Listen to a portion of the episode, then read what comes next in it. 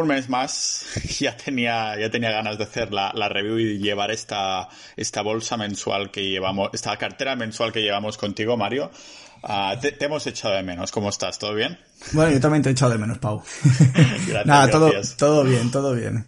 Es el buen tiempo que pone de buen humor a, a, todo el mundo y especialmente con la bolsa ha ido bien, ¿no? Es este mes, como eso sí que pone de buen humor. Sí, porque el tiempo últimamente no estaba muy fino tampoco, ¿eh? Mm. Eh, la bolsa ha ido bastante bien. O sea, no ha, a ver, iba a decir no ha sido espectacular, claro, venimos de un año que, que parece que todo vuela, pues ahora el mercado está bien. Vamos a repasar un poco, de hecho el SP500 ha subido un 5,24%, que ya es decir, o sea, un 5% en un mes, un índice como el SP500, tela. Y luego tenemos el Nasdaq con un 5,40, o sea que tampoco se queda corto. Sí que es cierto que el Nasdaq se había quedado un poco atrasado, el SP500 está en máximos en 4.200 o por ahí anda más o menos, y el Nasdaq se había quedado un poquito ahí atrás. De hecho, si hablásemos también del Russell 2000, el Russell 2000 va más atrasado aún de, del Nasdaq, el Russell 2000 es el índice que recoge las small caps principalmente, empresas de las que yo suelo invertir, pero vamos, normalmente usamos las tecnológicas del Nasdaq como referencia un poco para ver cómo está el mercado. Sí. Este mes además también hemos pensado que podíamos tocar, ya que el, en el podcast pues uh, hablo también de Bitcoin y estas cosas, de ver un poco cómo, cómo tal. Uh, cómo ha ido y demás. Pero he pensado que esto ya podría ser la intro antes de entrar dentro del podcast, ¿sabes, Mario? O sea que ya sabes lo que tengo, tienes que decir, ¿no? Yo diré, bienvenidos al podcast multidisciplinar y tú dices de Pau Ninja y entonces ahí empieza, empezaremos ya a tocar el tema. Parece bien, ¿no? es fácil, es fácil, venga. O sea que bueno, ya estamos aquí con, con Mario, vamos a tocar un poquito cómo ha ido las, uh, esas empresas que has comentado, comentaste el mes pasado y cómo le ha ido la bolsa en general y hemos visto por lo que has dicho lo del SP500 y el Nasdaq que ya tocaba hacer un poquito de, uh, de bote, así que nada, bienvenidos al podcast multidisciplinar de Pau Ninja.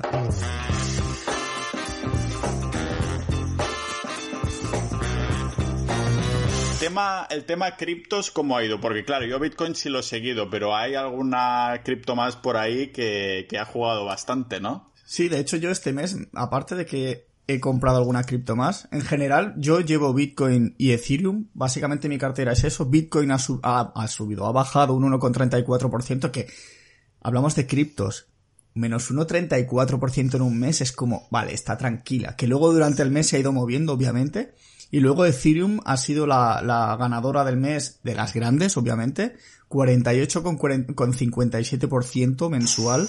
De hecho, yo voy bastante cargado de Ethereum por culpa de Alex y, y, y lo he notado, ¿eh? Lo he notado. Sí, para, para los que no escucharon el episodio con, con Alex de Fucking Moneyman, Uh, él decía, lo he puesto todo en Ethereum porque según lo que he analizado es lo que va a subir más y todo eso. Y este mes, flipante, ¿no? La, la descorrelación, eso que dicen, no, siempre van juntas, ¿no? Pero realmente uh, Bitcoin se ha estancado en el sentido de subida, bajada y demás.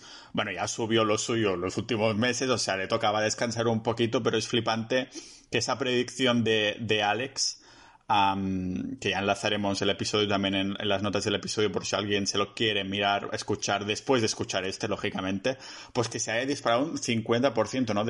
O sea, saliendo totalmente de, de, eso de que siempre van juntas, ¿no? Eso que dice mm. la gente, que las criptos siempre van juntas, suben, bajan igual y, y, ni mucho menos. Así que estás contento, ¿no? En tema criptos, tu cartera sí, cripto. Sí, aunque, a ver, a decir verdad, yo por lo que también me ha comentado Alex alguna vez, eh, Bitcoin es un poco la que es la que manda, por así decirlo, es la que la jefa y Ethereum estaba bastante retrasada con respecto a la pica. Cosas del directo. Bueno, no estamos en directo, pero haremos como que sí. Sí, sí, sí. Eh, Ethereum es como que va con cierto retraso con respecto a Bitcoin. Entonces es como que Ethereum ahora está recogiendo todo lo que le faltaba de tirada hacia arriba.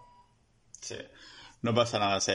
Uh, claro, es como que, va, que os espero, ¿no? Lo que decía Alex también sí. en ese momento, que os espero. Sí, sí. Entonces, ahora Ethereum ha llegado, a lo mejor aún le queda por llegar, ¿no? Y, y, veremos. Así que yo voy a aprovechar para seguir comprando, comprando Bitcoin y demás. El tema de las empresas, esa especie de cartera que tenemos contigo virtual, Mario, que cada vez que vienes comentas unas empresas y es como que las tenemos ahí a ver qué pasa, ¿no?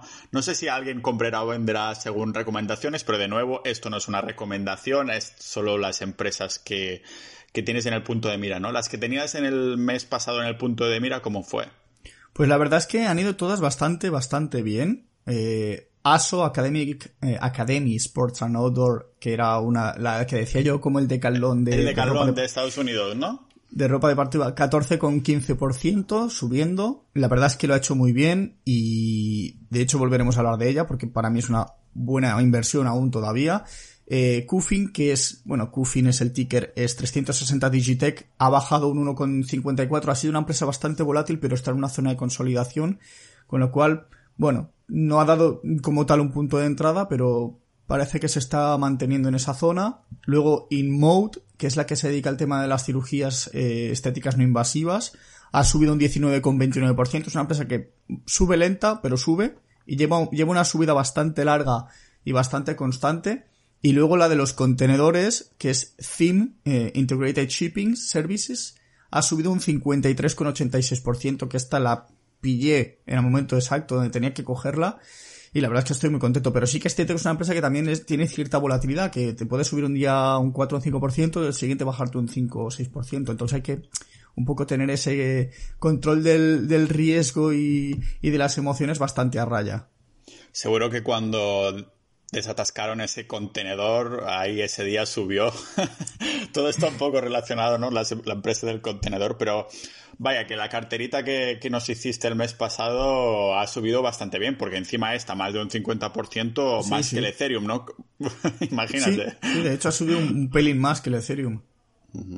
Vale. ¿Cómo ves entonces resultados en general? Sí. Vale, ahora qué es lo que está ocurriendo, que estamos, eh, o sea, ya han presentado algunas de las grandes, ya han presentado algunos bancos, ha presentado, no sé si Tesla presentó resultados o presenta esta semana, lo tengo un poco descuidado, pero estamos en periodo de presentación de trimestre, de resultados, ¿Qué ocurre? Que ahora es cuando vemos un poco hacia dónde va a ir el mercado en función de los resultados como salgan, si son buenos, son malos, son regulares, dejan indiferente a la, gente. Eh, y apunto, eh, hago una nota de que no siempre cuando una empresa presenta resultados, aunque sean buenos o aunque sean malos, tiene por qué hacer el movimiento en relación a sus resultados. Porque hay mucha gente que dice, no, es que esta empresa ha presentado, uh, no ha superado expectativas y está volando. ¿Por qué está volando? O esta empresa ha presentado malos resultados y no cae. Eh, es que es muy irracional. O sea, a veces los resultados tampoco tienen por qué decirte hacia dónde se tiene que ir la empresa.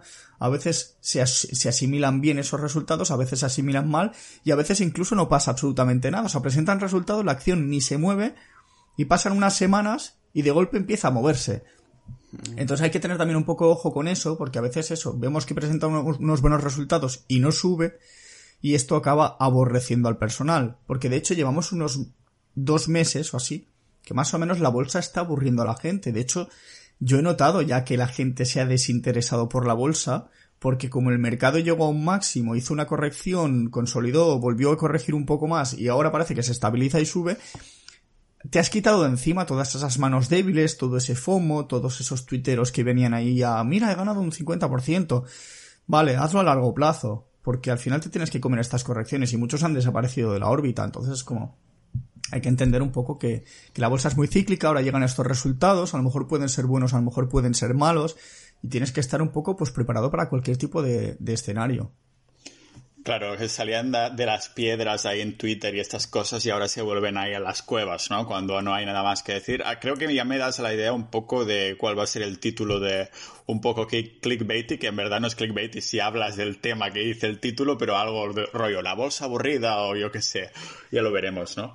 Pero bueno, al fin y al cabo también la gente tiene que pensar por qué está metida en bolsa, ¿no? O sea, si es aburrido, bueno, estás ahí para para no dejar que el dinero vaya perdiendo valor y esas cosas, o estás ahí para hacerte rico, o estás ahí para ganar pasta, lo que sea, ¿no? Pero ah, es como, no sé quién lo decía eso, ¿no? Que si es si quieres emocionarte esas cosas con la bolsa, mejor vete a un casino que será más divertido y vas a tener más adrenalina que no estar un mes entero ah, esperando la emoción, ¿no? Es como, cómo se ve esto. Sí, y de hecho ha habido mucha gente que ha rotado de lo que es la bolsa al casino, que lo toman como un casino de las criptos. Porque si te fijas, o sea, este, este mes ya no solo Ethereum, sino ha habido unas cuantas eh, que llevan una volada increíble. O sea, están saliendo altcoins de estas que están pegándose auténticas voladas. Bueno, de hecho, Dogecoin, no sé si también subió una barbaridad este mes pasado. Me suena de haberla visto que también subió bastante. Sí, entonces, me suena. Entonces, al fin y al cabo, hay mucha gente que, se, está viendo que a lo mejor en el growth o en las pennies no hay actividad ahora mismo y están cogiendo su dinero, salen de bolsa y se están metiendo en criptos. Está, ha, ha habido un poco de rotación de capital en ese sentido. O sea, se ha notado, porque de hecho, además, eh, se ve eh, los movimientos como son bastante fuertes en el tema de las criptos, no Bitcoin, bueno, Ethereum aparte, pero otras que estaban ahí también un poco como adormecidas, eh, XRP, no sé si también pegó una, una gran subida, lleva una buena subida en los últimos meses o así. Entonces un poco, digamos que la gente ha ido rotando capital.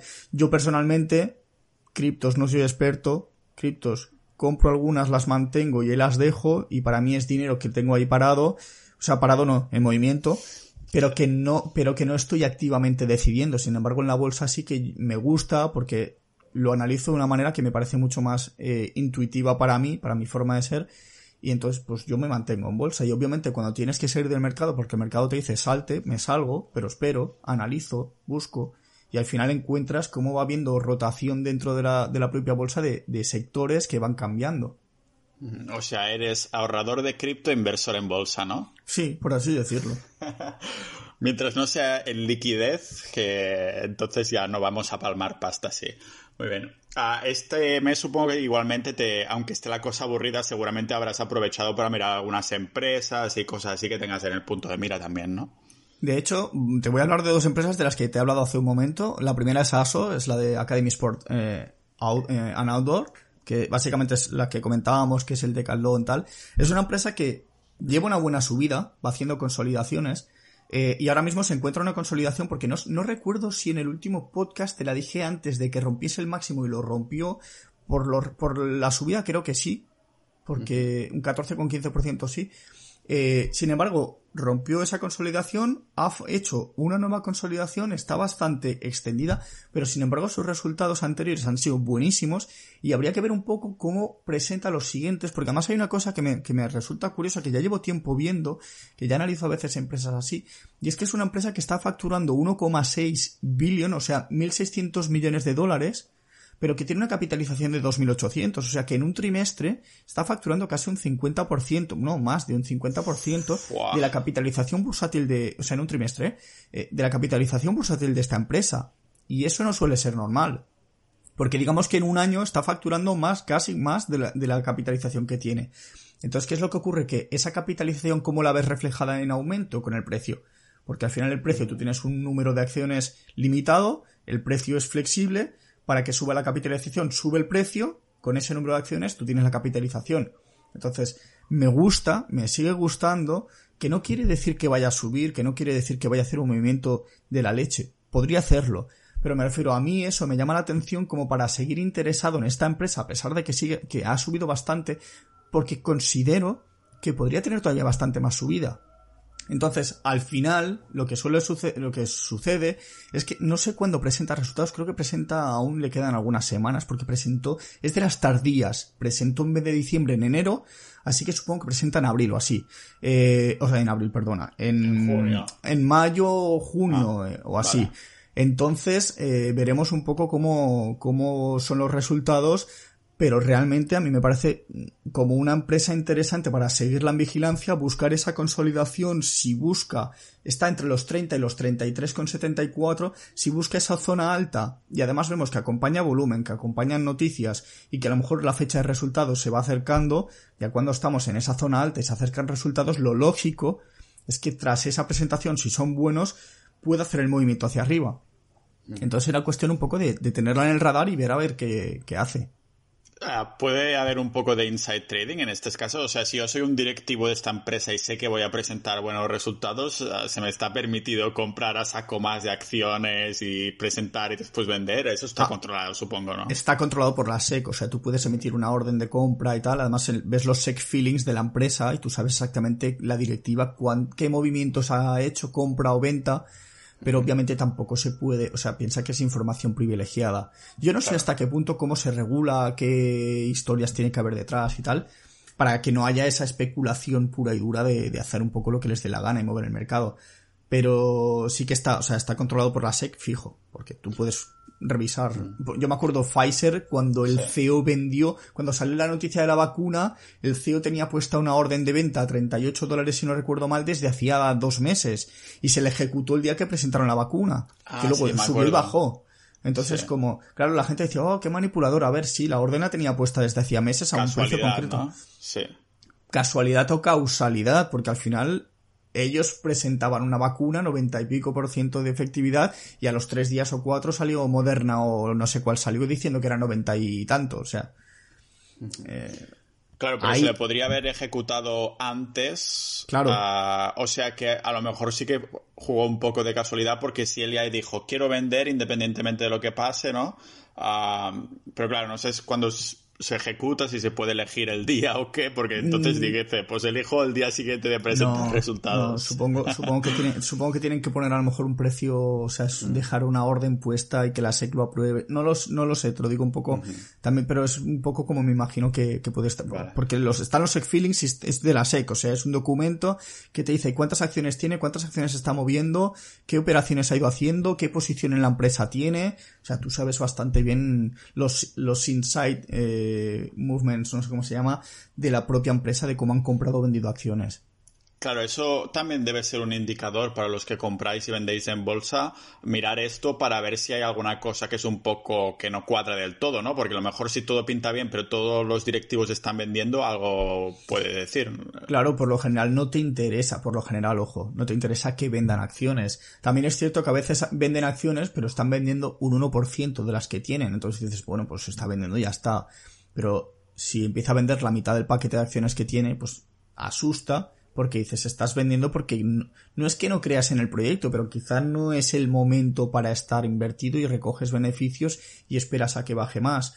Entonces te interesa que cuando ves, cuando ves muchas compras de los propios insiders, al final es una buena señal, no deja de ser un movimiento que dices, ostras, si ellos mismos están comprando acciones es porque consideran que con lo que van a ir presentando el precio se va a revalorizar.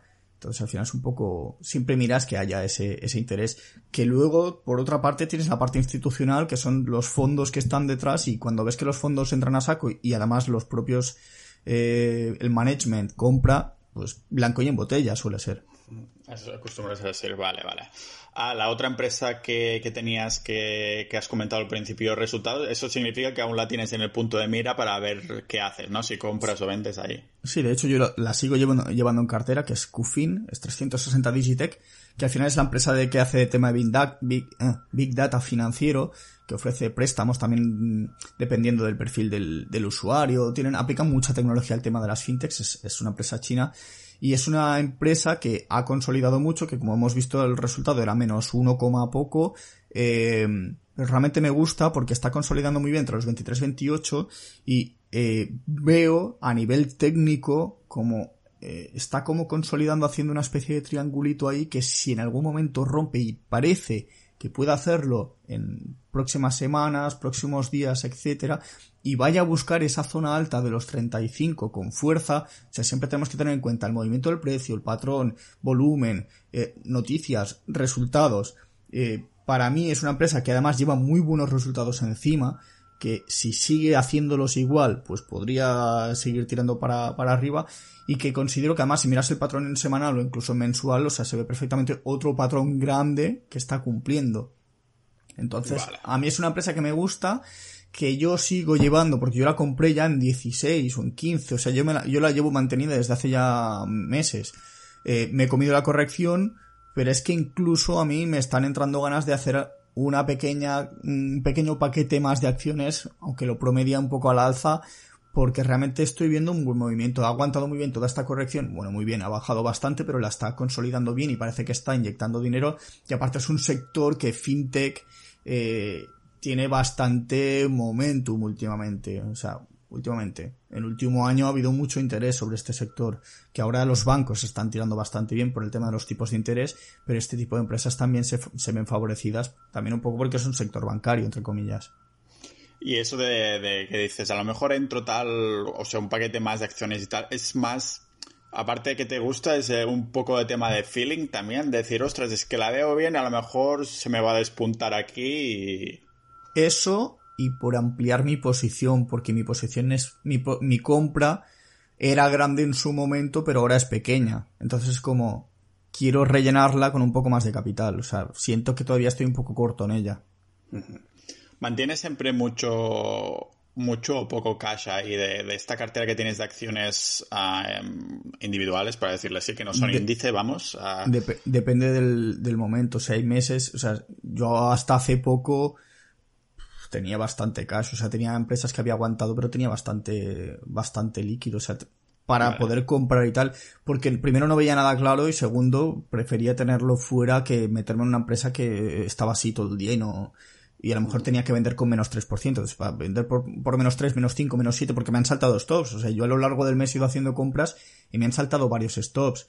Pero luego algunos, o sea, Theme, que es la eh, Theme Shippings, me ha pegado a la volada. Luego he tenido otras que también me han pegado a la volada. Entonces, como Yeti, que no te la llega a comentar, que es una empresa que hace eh, lo que son maletines y de estos, o sea, las neveritas. No son los micrófonos. No, no.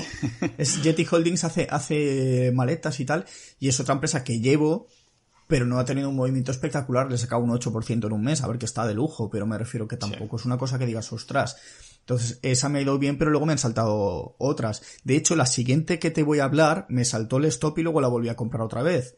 Eh, que ya aprovecho, es Progeny, eh, PGNY, o sea, hizo un, estaba en una consolidación perfecta y yo estaba viendo, esta empresa está a nada de romperla y de hecho la rompió y me barrió hacia abajo, no sé si fue un 7, un 8% al día siguiente o algo así. O sea, abrió con gap alcista, o sea, estaba en una consolidación. Digamos que es un canal con el precio que estaba por abajo y de golpe de un día para otro abrió arriba. Abrió ya en la zona más alta, ya rompiendo máximos y estuvo ahí todo el día con mucho volumen, pero no se movía el precio. Y al día siguiente, si no recuerdo mal, o al otro, pegó una bajada de un 7, un 8%. O sea, yo tenía el stop puesto y me saltó. Fue, se fue desde los 50, si no recuerdo mal, desde los 55 hasta los 49 o 48 o así. Claro, a mí me barrió. Fue como, mira, salió, salió. Pero luego volvió a hacer el movimiento hacia arriba otra vez. Eh, modelo de negocio de esta empresa. Esta empresa eh, básicamente se dedica a garantizar que cualquier persona pueda tener un hijo. es una empresa de fertilidad eh, que da ese tipo de soluciones para desarrollo familiar y tal, y lo hace pues aplicando la mejor tecnología, la tecnología más avanzada del sector fertilidad, juntando con los mejores especialistas, expertos de fertilidad que hay, principalmente en Estados Unidos sobre todo. Entonces esta empresa eh, está muy interesante porque hizo ese amago de rompo máximos, me vuelvo para abajo y volvió a ponerse en máximos, está justo en la zona de encima de máximos y eh, presenta resultados, no sé si esta semana, creo que esta semana, no sé si pasado mañana incluso, o mañana. Ahora no, no me acuerdo, pero lo tengo por ahí apuntado.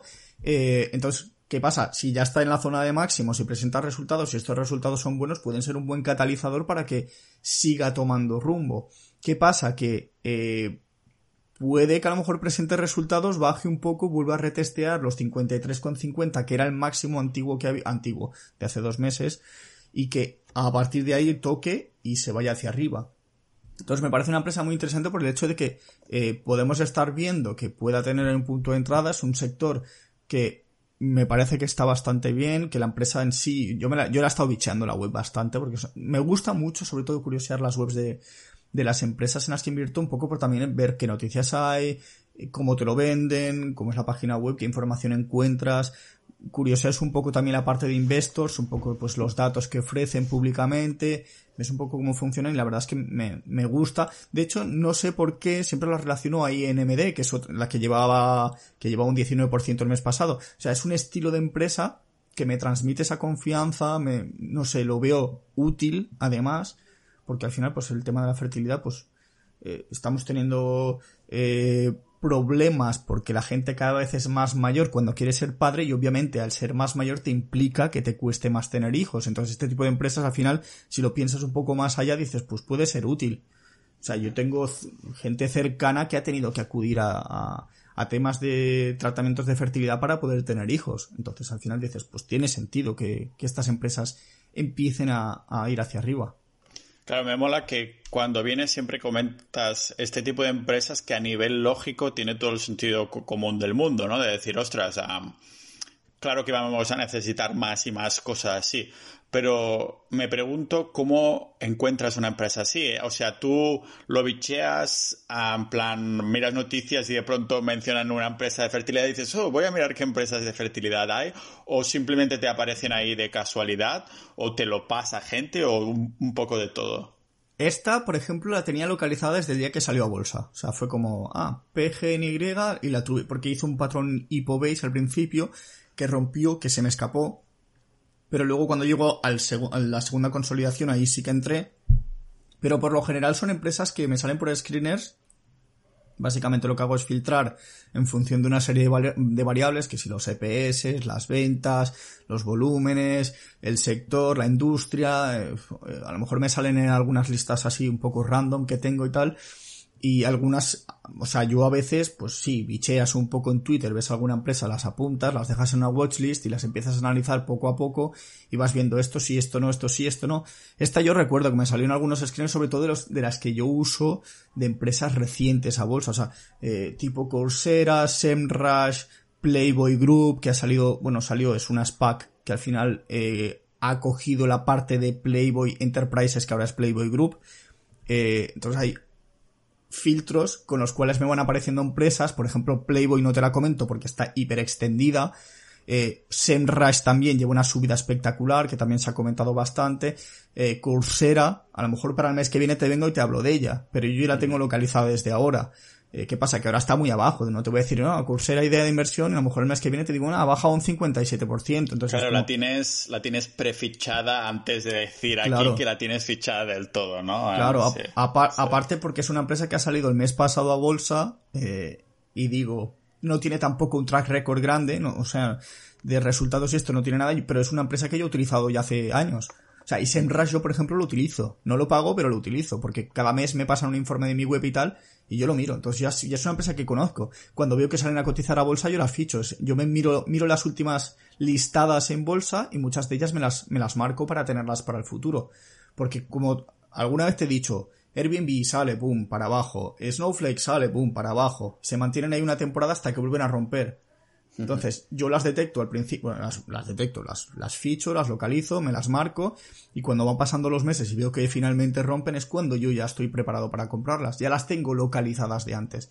Esta me salió así, pues en una lista así pequeña. Al final lo que le recomiendo a la gente es eso, que tenga más o menos unos criterios y, y que se ponga a buscar las empresas en base a sus criterios. O sea, hay gente que se va a fijar más en el volumen, hay gente que se va a fijar más en las medias móviles, en lo que sea al fin y al cabo cada uno, yo a veces cojo pullbacks, los retrocesos a medias y rebotan, Jumia, por ejemplo, la cogía así. Era una empresa que ya tenía fichadísima de hacía, de hacía tiempo, pero vi ese movimiento y dije, conozco la empresa, la tengo analizada, sé lo que hace y el movimiento me está diciendo que aquí puedo comprar para volver a rebotar. Y fue lo que hizo. Le saqué un, ciento, un 270%, algo así en el rebote. Me refiero al final un poco cada persona tiene que saber un poco su modus operandi. Yo soy un poco más arriesgado, me gustan este tipo de empresas medianamente tecnológicas, recientes, que mm, entiendo más o menos el modelo de negocio, porque si te fijas no te hablo nunca de bancos, ¿no? El banco CNMK, creo que es, no, CBNK, que es uno que me ha salido 50 screens, me lo he mirado, pero es que a mí los bancos realmente no me, o sea, me chirrían. Y ha hecho un movimiento genial, o sea, lo ha hecho súper bien. Entonces al final pues yo voy filtrando screens, al final voy cogiendo un poco las empresas que a mí me parecen un poco más eh, interesantes, que le puedo ver modelo de negocio, que a veces pueden ser tonterías como Pelotón, porque al final Pelotón es una empresa que hace una cinta de correr con una televisión pegada, un iPad pegado. O sea, pero eh, durante el COVID la gente compraba eso para hacer deporte en su casa. Entonces, si lo miras así, dices, hostia, pues tiene sentido. Ahora está todo en Wallapop ya. Claro, exacto, sí, sí. Podría ser, podría ser. Ah, este mes se ha hecho mucho bombo también de Coinbase, lógicamente, porque si ha habido bombo de criptos, pues hay bombo de, de changes también, ¿no? Ah, supongo que ahí, yo sin saber nada del tema, supongo que habrá hecho estos patrones que te tienes tan mirados que hay un hype de la hostia y después eso se morderá un poco el polvo, ¿no? ¿O qué? Sí, no, es que de hecho, no sé a cuánto llegó, 429 dólares creo que llegó y estuvo en dos, si no me equivoco, 259 la llegué a ver, si no me equivoco, ¿eh? Andaba en 300. El mismo día subió una animalada y a los días siguientes bajó, pero es que es, lógico, o sea, es que la gente entra con el pampeo este, aparte de que ya salió muy por encima de su valoración, o sea, ya el precio de salida a bolsa, mercado, a las, no sé a qué hora fue, a las 6 de la tarde o así, ya estaba súper hinchada. Claro, la gente que hizo fue vendiendo.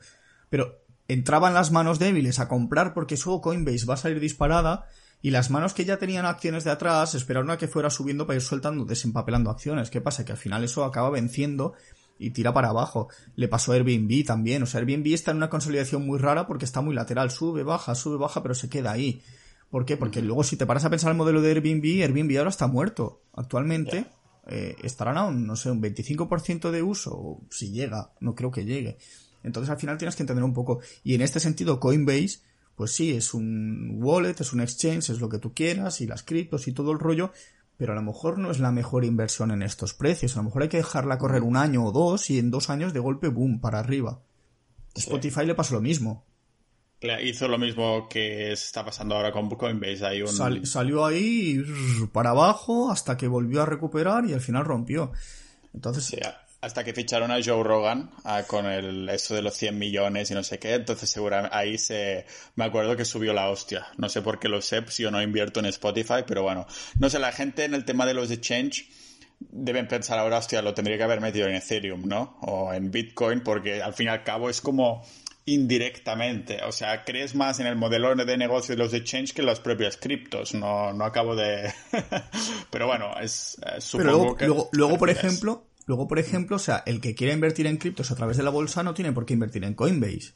O sea, Riot, R-I-O-T, creo que ya la hablé en alguna, en alguna sesión, es una empresa que está muy centrada en, en, Bitcoin. Entonces, persigue el, el, movimiento de Bitcoin casi siempre, o sea, va casi detrás de él, o se mueve prácticamente igual. Entonces es una manera de decir, vale, no tengo criptos, pero no, a lo mejor no tienes el timing de decir, saco el dinero de la bolsa, lo meto allí, tienes este tipo de empresas y, ahí, y ya empiezan a haber más empresas que incorporan tecnología de Ethereum, de Bitcoin, de esto, de lo otro, o de blockchain en general para su modelo de negocio. Entonces, pues es otra manera de invertir también. O sea, hay gente que como es crack en ese tipo de cosas de criptos, además es bueno analizando bolsa, mira estas empresas, ve qué utilidad le, le da a estas empresas a blockchain o a la cripto en concreto y sabe perfectamente si ese modelo va a, ir, va a ir bien o no. Pero va a estar siempre muy vinculado al precio. Al final es como una minera. Las mineras de oro eh, también suben y bajan en función del precio del oro, o de la plata, del paladio, del platino, de lo que sea, de las materias primas, del café. Entonces, no vas a ver una empresa del sector oro en unos máximos históricos súper extendidos cuando el precio del oro esté hundido. O sea, va a ser muy raro. Claro, pues supongo que por esto fondos de inversión como Baelo Patrimonio y demás, en vez de tener oro directo, pues tienen ahí las mineras y aunque no es exactamente lo mismo, es una manera de tener la exposición al oro, ¿no? Claro. Y si además filtras bien y escoges buenas empresas, puedes obtener un rendimiento mejor que el del oro porque la empresa al final no deja de ser una empresa que sí, su trabajo es a lo mejor la extracción del oro, pero a lo mejor utilizar una tecnología X y o Z que les permite sacar más oro que otra compañía de, la competencia. Entonces a lo mejor a nivel de ventas consiguen más ventas, consiguen mejores eh, beneficios por acción y encima más inyección de capital y más no sé qué, más no sé cuánto, más interés institucional y esa empresa sube. Entonces es lógico que a lo mejor suba más en proporción que el, que el propio, que la propia materia prima que utiliza. Hablando de, subir y de empresas, ¿tienes alguna otra también, no? ¿Que esperas que sube o que tienes ahí en el punto de mira? Sí, tengo, bueno, te voy a hablar dos. Una de ellas es una histórica del podcast de los primeros capítulos, no sé si fue el cuarto o el quinto capítulo, que de hecho se la comenté, no sé si la comenté a Alex o a quién se la comenté, o a Javi, o que les decía, hostia, Nari, Nari, Nari. Nari es Inari Medical, es una empresa que ahora mismo cotiza, bueno, cotiza, tiene una capitalización de 5,7 billones, o sea, 5.700 millones de dólares, que se dedica al desarrollo de técnicas y productos no invasivos para el tema de tratamiento, sobre todo de enfermedades eh, venosas, tipo trombos, embolias pulmonares y tal. Ya la comenté, ya te digo, hará, pues a lo mejor hace un año, tranquilamente. No, no porque empezamos en junio, sino a lo mejor lo dije en agosto del año pasado o así. Sí, vale.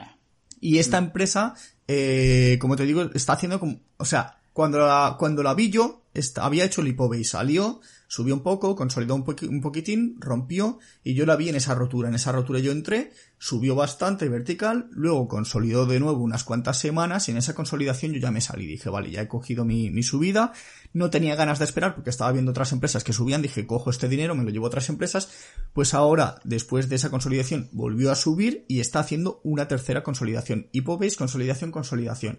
Y está en esta tercera. Está en esta tercera y esta empresa, pues, aparte de que el modelo de negocio, todo lo que es así de medicina, desarrollo, tratamientos contra cáncer, contra embolias, contra lo que sea, o sea, me, resulta atractivo porque al final, si lo piensas, eh, moralmente son empresas que están intentando mejorar la salud de las personas de alguna manera. Eh, o de fertilidad, bueno, puede ser distinto, pero al final ayuda a las personas a poder tener hijos, a quitarse de enfermedades, a curarse y tal. Eh, como digo, ha hecho esta segunda consolidación grande después de la Hypobase y está en una zona que, a ver, está en la zona baja de la consolidación 114, 113, 111 dólares y tiene el máximo en 127. Eh, lo suyo, además creo que se que presenta, si no es esta semana la que viene, creo que es la que viene, los resultados.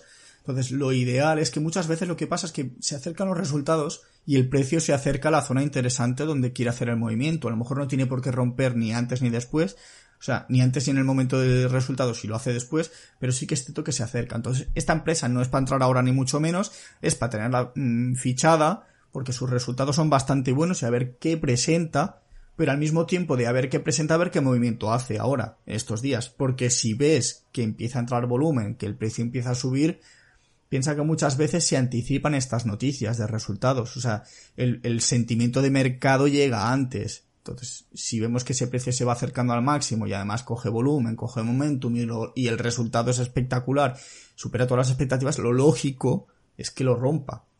Entonces me gusta por eso, porque es una empresa que podemos tener fichada ahí, vigilada y a ver qué hace. según lo que haría, ¿qué harías tú? O sea, si ves que presenta resultados son buenos, ¿te esperas a cierto momento para entrar o es solo para tener en el punto de mira dependiendo de si ves que hay alguna cosa que te gusta en ese momento entrar o... Yo por mi forma de invertir lo que suelo hacer es esperarme a que rompa al máximo, saber que realmente llega al máximo con volumen, o sea, si llegas con muy poco volumen, eh, si veo que se queda en esa zona consolidando, haciendo ahí como una cajita muy pequeñita y que se queda ahí, pero el volumen está ahí estable y luego veo que de golpe entra un día con bastante y rompe, suelo entrar ahí. Si veo que rompe ya con fuerza, suelo entrar a cuando en el momento que rompa, pero siempre estoy atento a que los días siguientes siga habiendo volumen. No sea que haga un día de volumen, como por ejemplo en Progeny, Progeny hizo... gimnasio, un día de volumen. Claro, exacto. Progeny, el día que, el que hizo el gap, hubo muchísimo volumen porque hubo mucha compra-venta en esa zona alta, pero al día siguiente se fue para abajo. Entonces es como, mm, me saltó el stop a pesar de que está todavía en máximos. Pero claro, me barrió a mí en ese momento. Entonces, hay que estar siempre un poco atento a ver cómo se comporta el precio, cómo se comporta el volumen, cómo son los resultados, si realmente eh, el mercado acompaña, porque también a veces, si el mercado se puede corregir, tú puedes presentar los mejores resultados del mundo que tú te vas para el pozo. O sea, que al final el mercado la gente tiene miedo y vende, o sea, y es, es, da igual la empresa en la que estés invertido.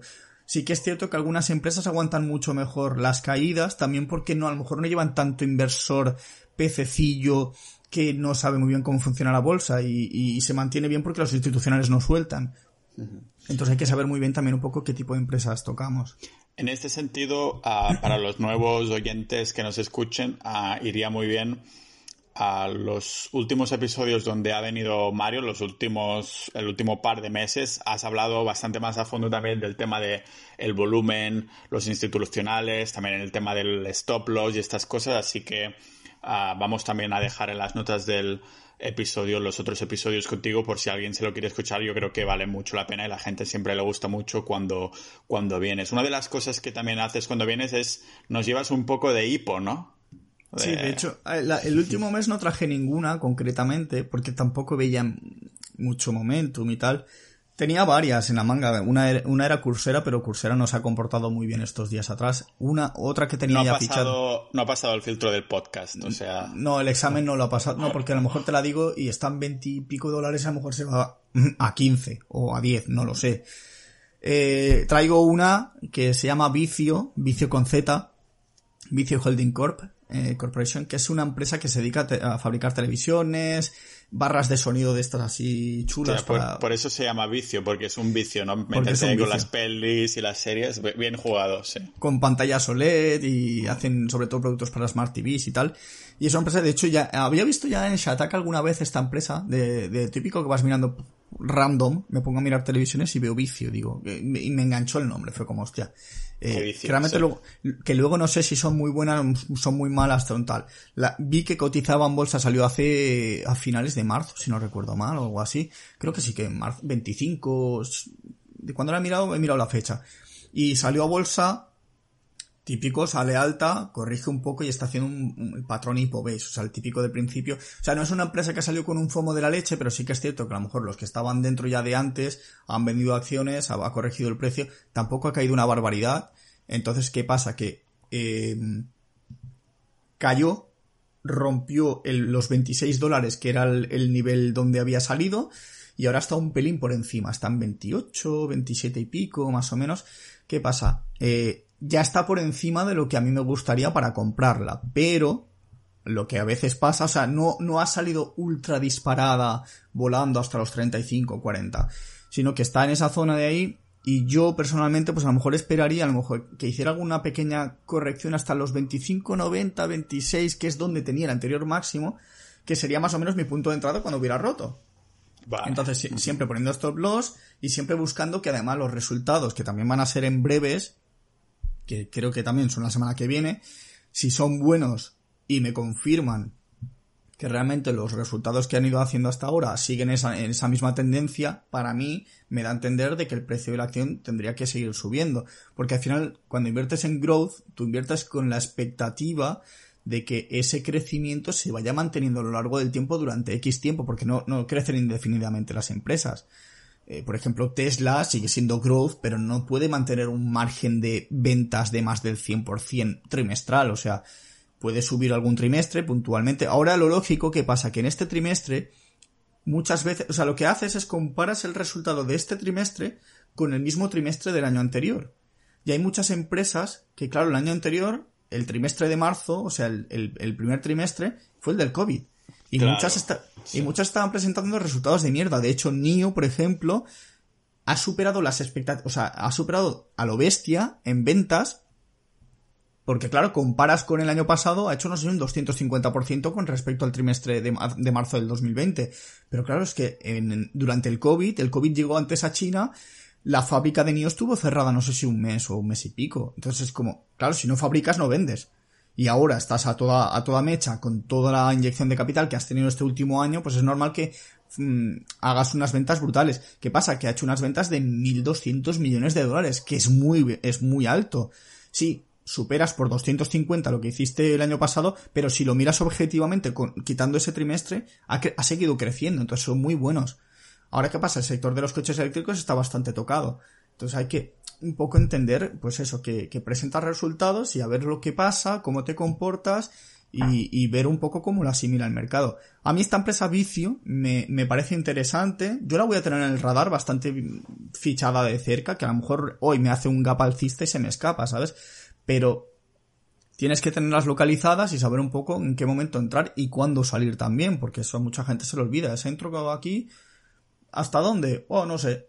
A ver, yo entro, veo cómo se comporta la acción, tengo unas medias que me hacen de referencia, veo cuánto se alejan, veo cómo está el mercado, analizo una serie de cosas para saber si es momento de salir o no salir. ¿Te lo, ¿Te lo pones en el calendario o algo así cuando presentan resultados de estas empresas que tienes fichadas? ¿O es decir, es un día final de semana que dices, venga, hoy voy a mirar todas a ver qué tal han presentado? ¿O te lo pones ahí como algunas personas por la noche que se ponen a mirarle el NBA porque juegan ahí en Estados Unidos y se ponen ahí a las 3 de la mañana a mirar el NBA, tú te pones ahí a mirar resultados que están presentando y haciendo presentaciones o cosas así, o cómo te organizas en eso? Me pongo, yo me suelo poner alarmas de Webull que te dice earnings un día antes, o sea, me avisan el ah, día antes, ah, pero lo miro así un poco por, pero tampoco, o sea, a veces estoy en empresas y ha presentado resultados y va, pues muy bien, sabes que es como, me los miro, eh, o sea, luego, sí que más o menos sé cuándo, los presentan, o sea, las que llevo, generalmente, o sea, estoy un poco al tanto. Pero además lo ves en el movimiento del precio muchas veces, que ves mucho volumen y dices, vale, ha presentado resultados. Eh, de hecho, esta semana no sé, no sé cuál me presentó, me presentó alguna.